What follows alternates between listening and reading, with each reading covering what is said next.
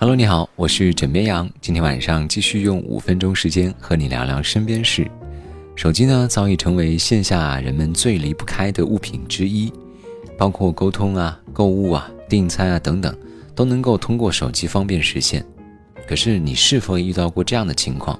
比方说刚想吃什么，手机点餐软件里就会蹦出它的推荐；刚说了想买什么，手机页面呢就会精准的出现了广告。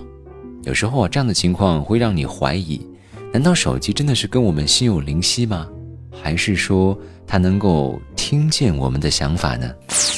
最近一篇名为《隔屏有耳，记者耗时三个月测试美团、饿了么是否在偷听》的文章刷了屏。文中提到，通过模拟用户使用的场景，对安卓手机、苹果手机、苹果平板电脑上的饿了么和美团外卖进行了多轮测试。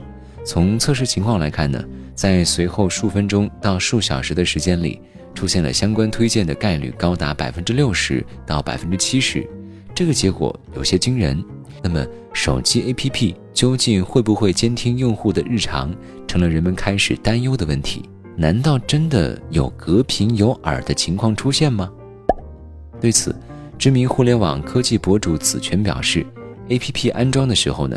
都会问你要一个长期的权限，只有像电话、像微信这样的会长期要求一个权限，就是以后录音呢不需要弹出提示。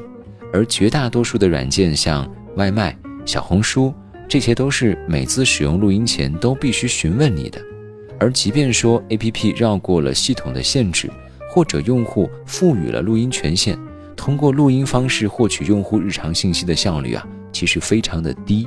以各大外卖 APP、小红书等软件动辄上亿的安装量得不偿失，而把大量录音进行语义分析，从商业上没有价值。虽然说窃听是假的，但是我觉得啊，对于南方的用户来说呢，其实不是问题。就南方各地不同版本的方言，分分钟就能够让那个 AI 听到怀疑人生啊。那么这些用户反映的 APP 知道我心思是怎么实现的呢？三个字。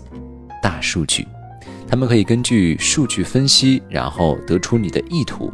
根据某知名社交软件的广告平台解释，用户使用软件的一切行为，比如说消费记录、打车频率、手机理财习惯、是否有房贷车贷、发过多少红包，都可以成为标签被记录下来，成为大数据算法的一部分。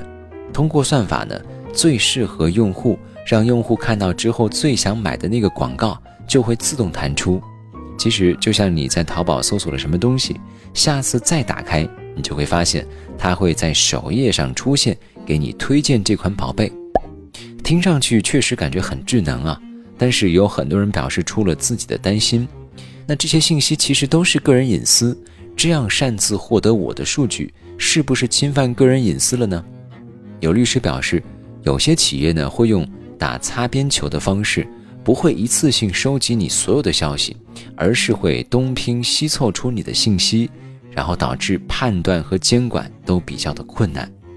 有人说，在日新月异的互联网时代，我们不断的在奔跑，但是身上的衣服却越来越少。比如说，你注册一个软件的会员，个人信息轻轻松松的就会被他们获取了。其实啊，除了上网，像我们平常在生活中也是如此。比如说，我之前去一个楼盘看房，就做了一个登记，写了姓名和电话。结果从那之后，隔三差五就会收到一个又一个楼盘问我买不买房的电话，真的不胜其烦。不过后来呢，我释然了。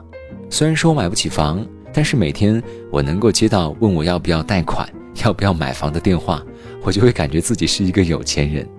可是我就只有一个要求，能不能别大半夜还给我打电话呀？好啦，今天呢就先跟你聊这么多。喜欢要记得点击订阅。我是枕边羊，跟你说晚安，好梦。